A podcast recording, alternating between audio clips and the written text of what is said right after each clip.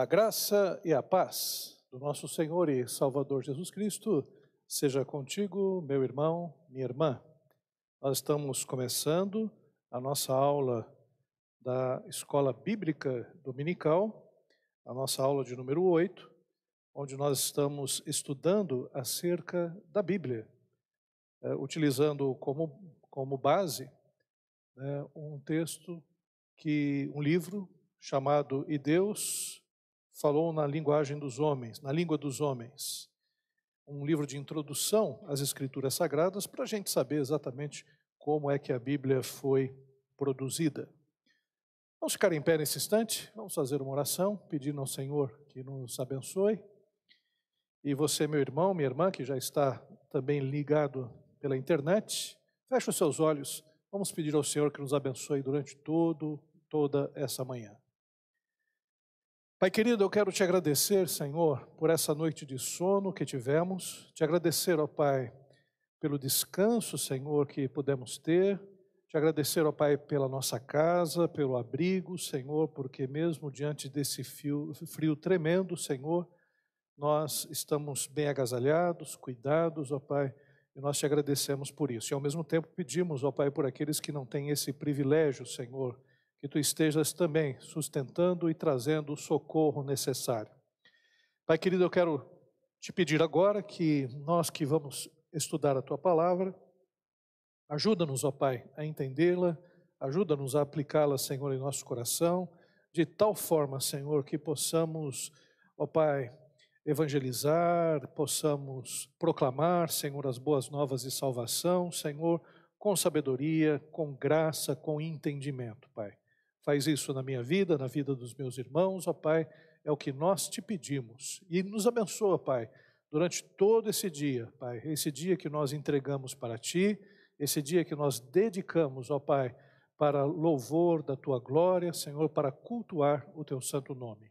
É o que nós oramos e te agradecemos em nome de Jesus. Amém. Meus irmãos, podem se assentar. Vamos abrir a Bíblia no Evangelho de João, no capítulo 19. Evangelho de João, no capítulo 19. Vamos ler o versículo 19 e 20.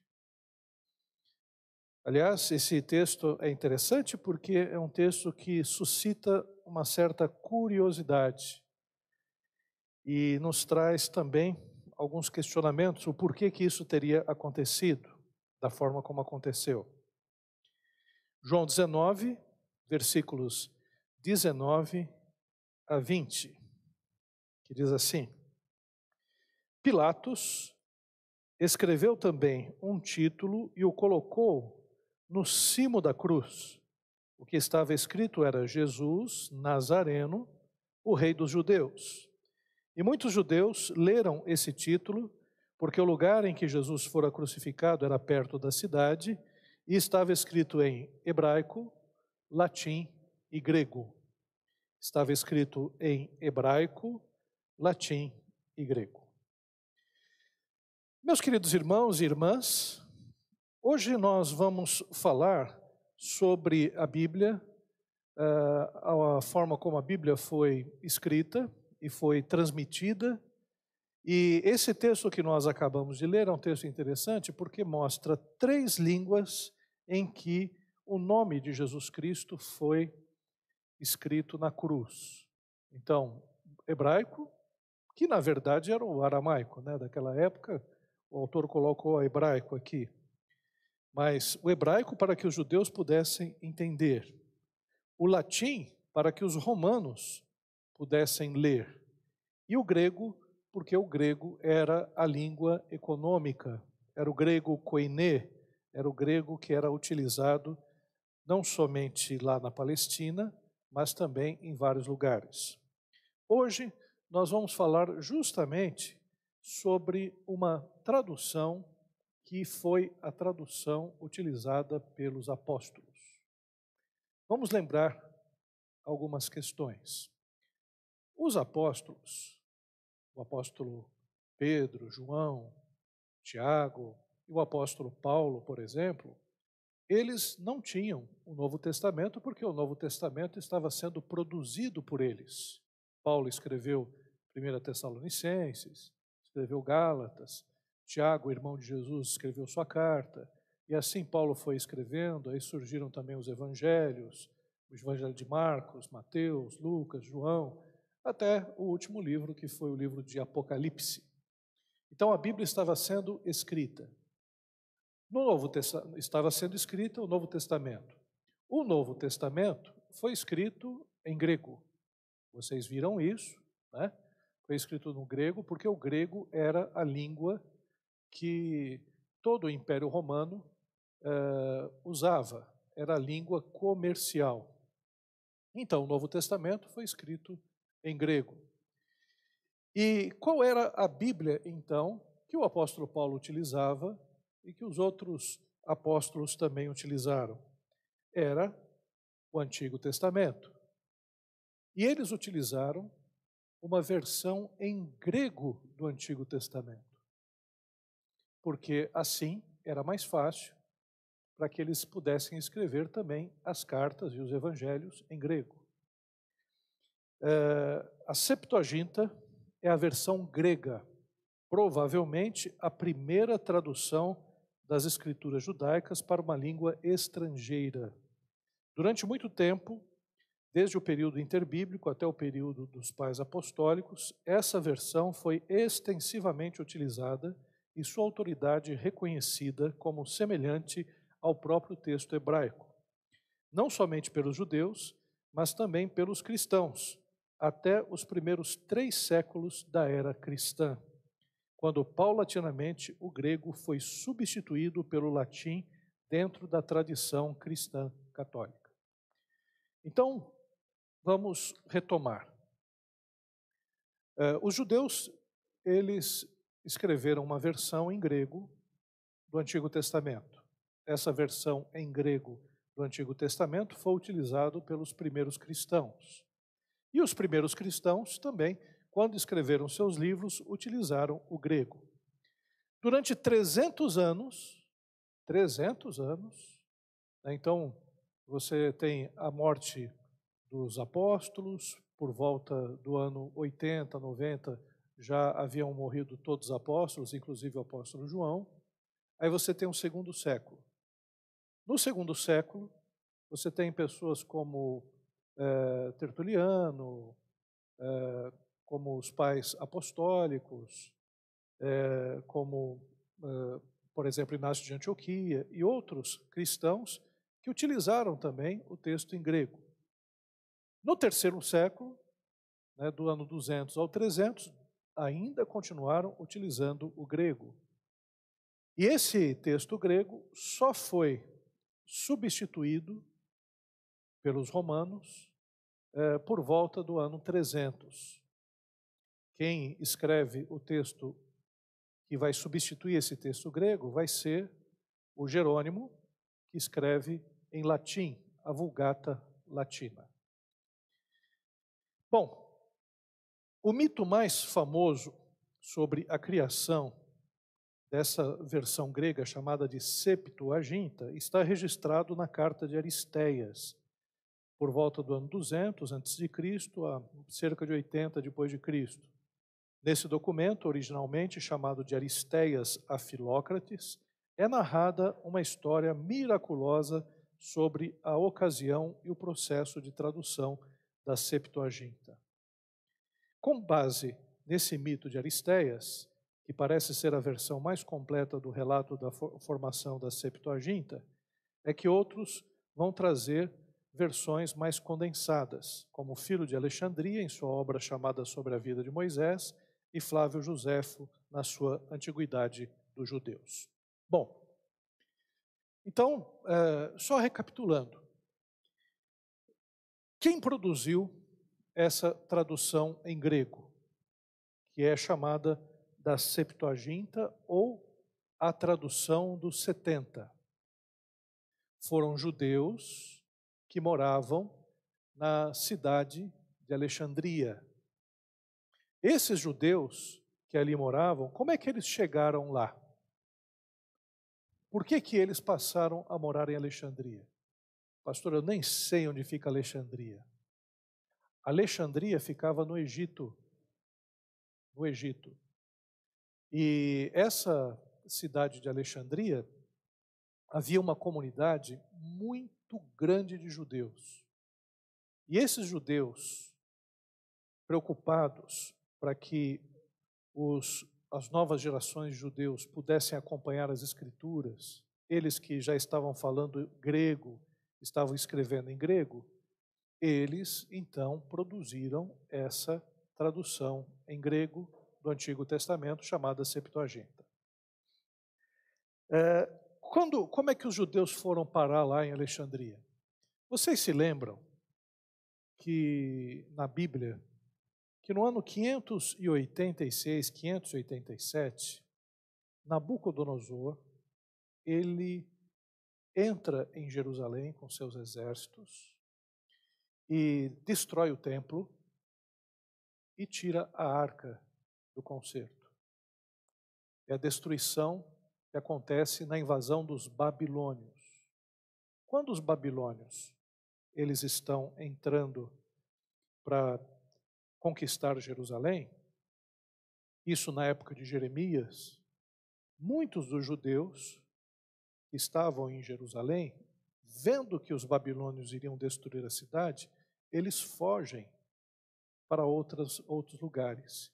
E eles fugiram principalmente para o Egito, para a cidade de Alexandria. Isso em 587. E esses judeus ficaram ali, vivendo dispersos. Né, foi a primeira dispersão dos judeus. É, muitos judeus foram para Alexandria, outros judeus foram cativos levados para a Babilônia. Lembra de Daniel, que está na Babilônia? Né? Que mais? Aliás, Daniel até traz a tradução de um sonho para Nabucodonosor, o sonho de uma estátua. Então, ele está cativo lá na Babilônia. É, Ezequiel também vai lá para a Babilônia.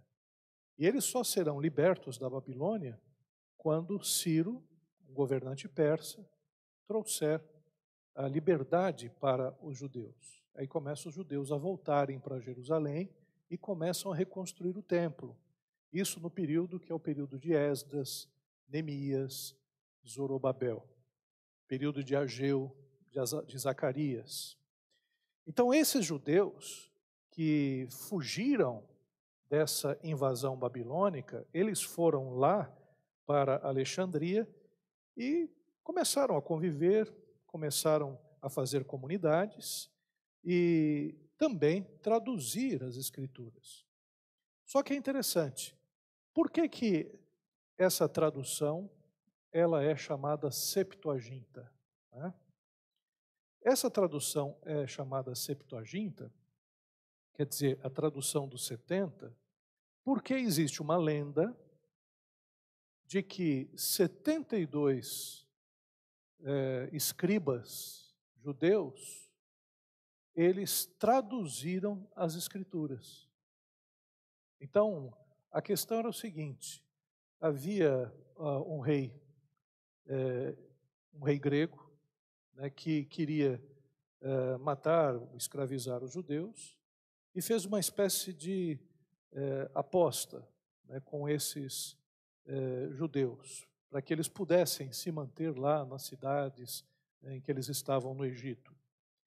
Que eles deveriam escrever as escrituras do Antigo Testamento é, em, em, em pessoas, em 72 pessoas que estariam separadas uma das outras, e que ao final, né, essas traduções, elas deveriam ser comparadas para ver se realmente esse livro era um livro sagrado. Então, segundo a lenda, 72 sábios escribas judeus começaram a traduzir o Antigo Testamento para o grego. E ao final dessa tradução, eles compararam e estava ipsis literis iguais. Estavam totalmente iguais uma às outras. Aí a gente pode dizer, puxa, que benção, hein? Glória a Deus. Isso é lenda, gente. Isso é lenda. Não tem nada na Bíblia que diga que foi dessa forma. Há apenas uma lenda judaica para dizer que essa Septuaginta era uma tradução inspirada. Mas não, a Septuaginta simplesmente é uma tradução dos textos hebraicos e aramaicos do Antigo Testamento, só isso. Né? Uma tradução que foi muito usada pelos cristãos. Então, essa característica lendária né, é que deu o nome de 70, da tradução dos 70, ou da Septuaginta, que é o nome que é dado a essa tradução. O que acredita? O que se acredita em relação a como foi formada essa tradução? Esse povo que estava lá, os judeus que estavam lá no Egito desde 587, os escribas foram traduzindo os textos. E quando chegou por volta do ano 330, é, é, quando houve essa tradução do grego, eles juntaram os textos que já estavam traduzidos para o grego e fizeram outros, outras traduções, e aí surgiu essa tradução conhecida como a tradução Septuaginta. Né? Tá bom? Outro relato que vale mencionar está relacionado à citação de Aristóbulo, provavelmente o preceptor de Ptolomeu. Esse aqui também, eu vou te falar, em fake news é coisa de muito antiga, viu? É, invenção, a cabeça do povo é, é uma, de uma capacidade para inventar as coisas que é impressionante. O Aristóbulo, que era o preceptor de Ptolomeu II, que era um governante grego, estava lá no Egito, no Egito, feito por Eusébio de Cesareia, onde registra que os poetas gregos como Homero e Hesíodo, bem como os filósofos como Pitágoras, Sócrates e Platão, assimilaram muitas ideias de Moisés por meio de traduções do Pentateuco para a língua grega já existentes, e que Demétrio de Falero capitaneou esforços para uma tradução completa da legislação judaica nos tempos de Ptolomeu. Essa história também de Aristés, o que, que Aristés está dizendo? Que Sócrates, Platão, Aristóteles, vários filósofos gregos, eles escreveram a sua filosofia porque tiveram contato com textos do Antigo Testamento. Tiveram contato com textos que eram textos é, da lei que foram traduzidos. Então, essa história também, ela não é comprovada. Né? É, então a gente não tem propriamente né, comprovações de que os gregos eles se basearam em textos judaicos né, para escrever sua filosofia. Aí tem, nós vemos duas tentativas: a tentativa de mostrar que é, o texto bíblico é inspirado, e é mesmo, mas uma tentativa também de mostrar que a filosofia grega também tem uma base inspirada. Entendeu? São duas tentativas aí, uma tentativa de junção das duas coisas. O que a gente pode perceber é, é uma tentativa também frutífera. Mas o fato é que, é, mesmo no, conto miraculoso de Aristéias, não sendo verdade, é, é possível sim né, que aos poucos os judeus tenham traduzido as escrituras para o grego. Né? Uh, por exemplo, em primeiro lugar, documentos religiosos importantes do judaísmo, como a Torá, deveriam ter sido traduzidos primeiramente para suprir finalidades religiosas. Então, por exemplo, os judeus que foram lá para Alexandria tinham que cultuar a Deus, tinham que fazer sacrifícios, então eles precisavam traduzir o Êxodo, o Levítico, Deuteronômio, Números, né, livros que falam acerca da lei. E uma curiosidade, talvez os irmãos não saibam. Quando os judeus tiveram seu templo de Jerusalém destruído, esses judeus que foram lá para o Egito tentaram construir um outro templo na cidade de Elefantina, lá no Egito. Porque, como eles ficaram sem templo para fazer adoração, eles tentaram fazer um templo lá no Egito e não conseguiram. É, eles pensaram como é que a gente vai fazer sacrifício sem o templo. Então eles pensaram nessa ideia. Então provavelmente eles traduziram sim uh, os textos do Pentateuco para os seus dias. Alguns papiros achados na região de Elefantina, no Egito, já mostram a presença de grupos judaicos vivendo por lá por volta de 495 a.C. Então seria factual que já no terceiro século antes de Cristo, na época de Ptolomeu Filadelfo, pelo menos a Torá já tivesse sido traduzida para o grego, seguido pela tradução dos demais livros proféticos e escritos da Tanakh. Então, é, a gente pode perceber né, que essa tradução da Septuaginta provavelmente foi sendo montada né, gradativamente. Uma curiosidade sobre essa questão dos gregos serem influenciados pelos textos judaicos. O apóstolo Paulo, quando pregou em Atenas, ele disse, ele utilizou algumas passagens de poetas e filósofos gregos quando estava pregando no Areópago.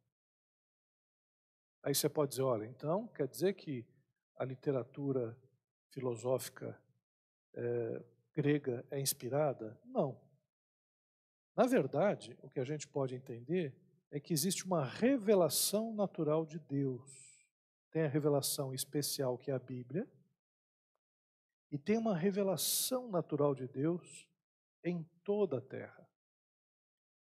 Tem um livro que Justino, o mártir, escreveu, que é justamente um livro onde ele pega tudo aquilo que os filósofos escreveram, que é parecido com o que a Bíblia disse. Esse livro é um livro interessante, porque é como se fosse uma espécie de livro escrito para evangelização dos gregos. Material interessantíssimo. Tem por aí. Na internet, se você quiser procurar o livro de Justino Marte, você vai encontrar, então, é, esse, esse material. Né? É, ele, até o Justino Marte, como ele era um filósofo grego, ele procurou evangelizar, então, os gregos dessa forma. Outro fato interessante está relacionado ao número de 72, ou de 70, segundo variações da tradição. De acordo com os textos de Êxodo 24, 1 e 2, 9 e 11 e Números 11, 10 e 25, 70 anciãos teriam tido um encontro com Deus e recebido o seu espírito. E nesse sentido, a tradução dos 70 seria algo também divinamente inspirado, como foram as escrituras hebraicas, principalmente a Torá. Né? Então, só para encerrar né, essa, essa questão histórica da, dessa tradução dos 70, é bom dizer então que eh, essa Septuaginta é baseada numa lenda. Realmente não foram 70 pessoas que escreveram separadamente e depois os textos eram iguaizinhos. Isso é uma lenda, isso é um mito. Agora, como nós já dissemos, essa tradução da Septuaginta foi a Bíblia dos primeiros cristãos. Existem cerca de 300 citações que, na sua maioria, seguem muito de perto o texto da Septuaginta no Novo Testamento. Então, por exemplo, vamos pegar algumas delas. Veja lá em Mateus. Mateus, capítulo 1. Versículo 23.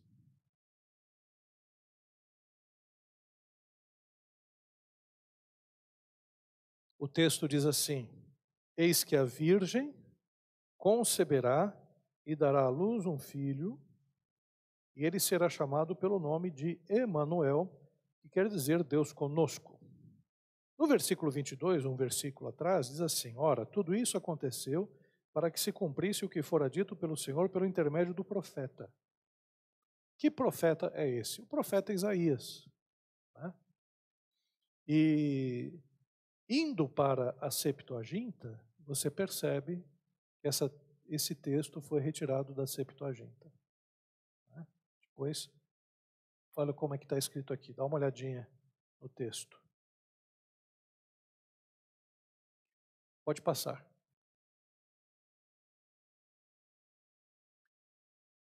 Então, na Septuaginta está escrito: a virgem ficará grávida e dará à luz um filho, e o chamará Emanuel. Em Mateus diz assim: a virgem ficará grávida e dará à luz um filho, e lhe chamarão Emanuel. Mudou só a pessoa do verbo, né? Que tá, a primeira está eu chamará, quer dizer, ele o chamará, e embaixo está eles o chamarão. Mas o texto é um texto que foi retirado da Septuaginta. Tá? Mas, pastor, que texto é aquele? É o grego, né? Idu e partenos em gas, gastri, ezei, caí, e por aí afora, porque o meu grego está horroroso. Né? E aí a virgem ficará grávida e dará à luz e lhe chamarão Emanuel. É, é interessante o nome a Virgem, né? Tá, a Virgem ficará grávida. A palavra grávida é partenos, de parto, né? Então a Virgem será parturiente, partenos. Né? E o livro de Mateus, se você perceber as citações de Mateus, porque Mateus faz muitas citações. Por exemplo, capítulo 2, versículo 6. E tu, Belém, terra de Judá, não és de modo algum a menor entre as principais de Judá, porque de ti sairá o guia que há de apacentar a meu povo Israel. E ele diz assim: e assim está escrito por intermédio do profeta. Então, essas referências, é, outra referência, vamos lá, Mateus 2,17. Então se cumpriu o que fora dito por intermédio do profeta Jeremias ouviu-se um clamor em Ramá, pranto e grande lamento. Era Raquel chorando por seus filhos e inconsolável porque não mais existem. Então, todas essas citações que Mateus faz, é tudo da Septuaginta, da tradução grega da Septuaginta. Tá ok? Olha que interessante, né? Bom, a supremacia da língua grega durou no Ocidente, quase o exato período histórico do período helenista, 330 até 330 a.C. até 330 depois de Cristo. O declínio do uso dessa língua foi observado no Império Romano, até chegar ao ponto de que foi necessário a produção de uma nova tradução para o vernáculo, o latim. Então, é, os primeiros livros que a gente tem dos primeiros cristãos depois do Novo Testamento, tudo escrito em grego. Por exemplo, Justino escreveu em grego, Tertuliano escreveu em grego. Né? Quem mais? É, pode colocar aí Crisóstomo, é, também é, Basílio de Cesareia, Gregório de Nazianzo e todos esses primeiros teólogos, pastores e líderes da igreja vão escrever em grego. Só depois começa com Jerônimo, que é um dos pais da igreja também, quando ele começa a escrever em latim, é que a igreja, principalmente no Ocidente, vai escrever em latim. Então você vai ter uma igreja que vai escrever em latim e outra igreja que ainda vai continuar escrevendo em grego, principalmente a igreja oriental. Embora o latim fosse largamente usado pelos romanos, o grego era empregado como língua franca, associado ao prestígio que a cultura grega tinha dentro do contexto romano. Entretanto, já na virada do segundo século para o terceiro, a parte ocidental do império começou a se apegar mais à língua latina. Enquanto isso, a parte oriental, em que fazia parte a Grécia, mantinha firme a sua tradição associada à língua grega. Então aí a gente já vai entendendo algumas coisas. Né? Se a Bíblia foi escrita em grego, né, por que depois a igreja passou a falar em latim? Por causa do Império Romano. E até, até hoje, o latim é muito utilizado na Igreja Católica. Né? Porque a Igreja Católica, quando cresceu, cresceu em ambiente romano, o latim começou a sendo a, a língua preponderante e passou depois a ser a língua teológica. Os teólogos começaram a escrever em latim. É, por isso que você vê as missas em latim. O, o Papa, os padres aprendem o latim. Um seminário, por exemplo, protestante, a gente aprende a falar hebraico e grego. Mas num seminário católico é grego, hebraico e latim. Justamente porque depois o latim vai ser uma língua muito utilizada na igreja medieval. Bom, em relação a, aqui ainda aos textos gregos, né, que nós temos aqui na Septuaginta, é, a igreja cristã, primeiramente, ela vai ter sua, na sua língua teológica o grego. E depois vai migrando para o latim. No Ocidente, o latim. No Oriente, o grego. E até hoje é assim. Porque você tem uma igreja que é a Igreja Católica Apostólica Romana. Essa Igreja Católica Apostólica Romana é uma igreja que tem como base o latim.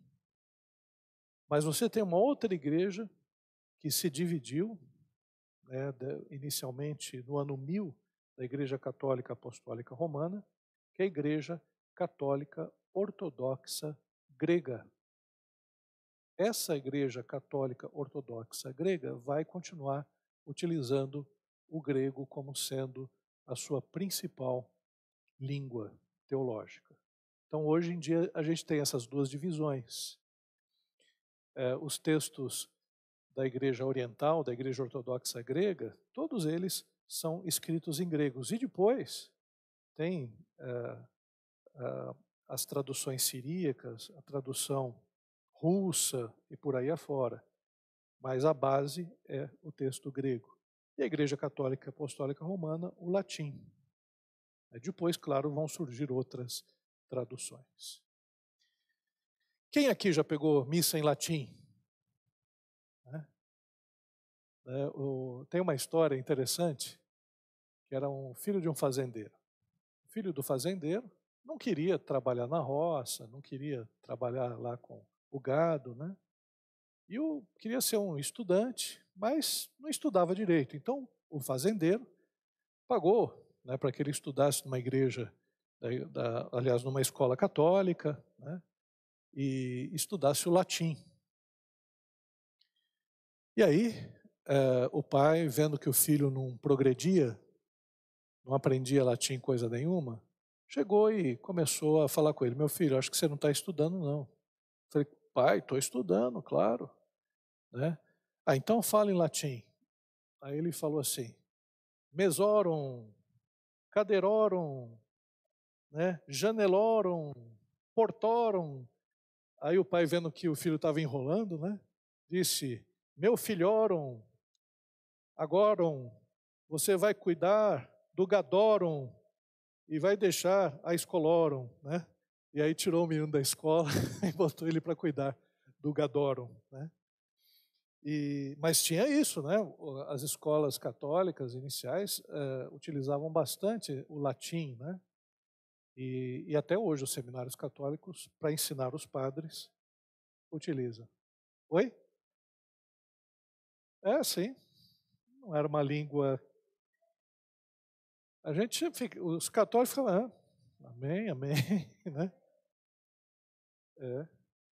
Então era considerada né, uma língua teológica né, e, e, tem muita influência, evidentemente, até o dia de hoje. Então nós temos, assim foi produzido então a Septuaginta. Uh, a gente pode perceber, então, o, apóstolo Paulo e vários outros apóstolos utilizando como base esse texto. É, isso é interessante? É interessante, né, porque às vezes a gente pensa que a Bíblia ela foi escrita a partir de um ditado divino, não é? A gente pensa que Deus falou com as pessoas, dizendo: Paulo, escreve assim. Não vos conformeis aí, Paulo, não vos conformeis com esse século, com esse século e por aí afora. Não. Paulo, na verdade, estava usando o conhecimento que ele tinha, as referências que ele tinha do Antigo Testamento, para escrever o Novo Testamento. Mateus, que queria pregar o Evangelho aos judeus, utilizou várias referências da Septuaginta do Antigo Testamento para que os judeus pudessem perceber que Jesus Cristo era o Messias. Né? E assim foi se constituindo, então, uh, o texto sagrado, as Escrituras sagradas. Bom, perguntas, dúvidas, angústias. Nós temos ainda cinco minutos. Sim, Deocleciano.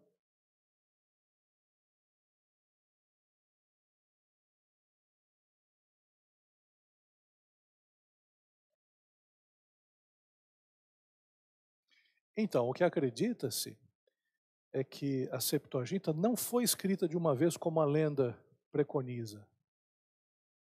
Né? A lenda preconiza que lá no tempo lá de é, qual foi o Ptolomeu? Ptolomeu, que a Septuaginta teria sido escrita nesse período de Ptolomeu. Mas o que o que se acredita é que desde o momento em que os judeus foram lá para Alexandria, eles começaram já a fazer traduções para o grego. Justamente porque eh, os judeus eles eh, foram cativos na Babilônia em 587.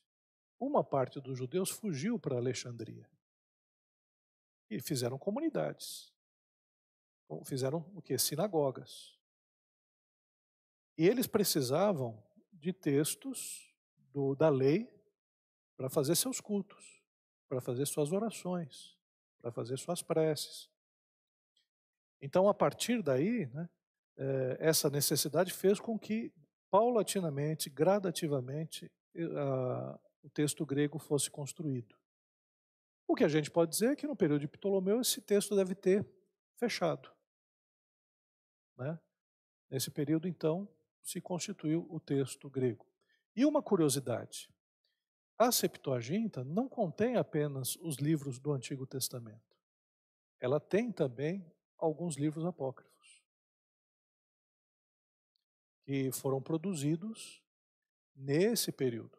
Por exemplo, o livro de Enoque, que é um livro até que entrou dentro do cânon etíope você sabe que a nossa Bíblia protestante, ela tem o mesmo cânon judaico. Os próprios judeus escolheram esses livros do Antigo Testamento, entendendo que esses eram livros inspirados. Nós protestantes vamos com judeus. Os católicos, eles pegam esses apócrifos e também os, os etíopes, né, a igreja etíope, os apócrifos que estão na Septuaginta e colocam como inspirados. No caso da igreja etíope, eles colocam o livro de Enoque. No caso da igreja católica, você tem é, Judite, Baruque, é, que mais? É, adições a Esther, adições a Daniel. É, tem também o, o livro de 1 e 2 Macabeus, né? É, eclesiástico, é sabedoria. Em vez de eclesiástico, sabedoria. Né? Então, esses livros é, foram acrescentados por causa da Septuaginta. Né? Nessa tradução da Septuaginta, esses judeus de Alexandria produziram alguns textos que eram textos em grego. Que depois os católicos e até mesmo os etíopes acrescentaram. E o, livro de Enoque, o livro de Enoque é interessante, a igreja católica não aceita o livro de Enoque, mas a igreja de Etíope aceita o livro de Enoque. Né? Para mostrar que existem cânons né, diferentes, cânon protestante, cânon católico romano, cânon é, etíope e por aí afora. Tá? Sim?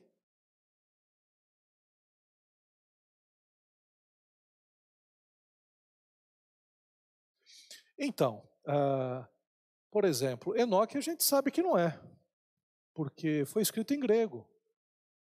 E Enoque, é, o personagem Enoque, ele viveu na época próxima de Adão, é um dos patriarcas, antes dos patriarcas. Então, por exemplo, um livro que se diz de Enoque, que só foi encontrado em grego, né, e escrito muito tempo depois, é um livro que a gente desconfia. Um livro que a gente desconfia que, não, que é um livro que é de falsa autoria, é um livro apócrifo. O mesmo em relação a Baruque. Baruque seria o secretário de Jeremias, né? aquele o escriba de Jeremias, digamos assim. Né? E Jeremias a gente tem o texto em hebraico, porque na época em que foi escrito Jeremias era essa língua. Agora é muito esquisito você ter um livro de Baruch só em grego. Né? O mesmo a gente pode falar de Tobias, Judite, acréscimos a Daniel e por aí afora. Entendeu? Então, a, a, o primeiro fator de corte é essa questão da língua uh, que foi escrito o Antigo Testamento. A língua que foi escrito no Antigo Testamento, hebraico-aramaico.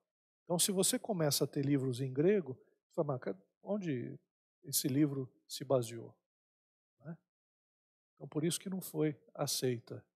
É, não foram aceitos esses livros, mesmo estando na Septuaginta. Sim?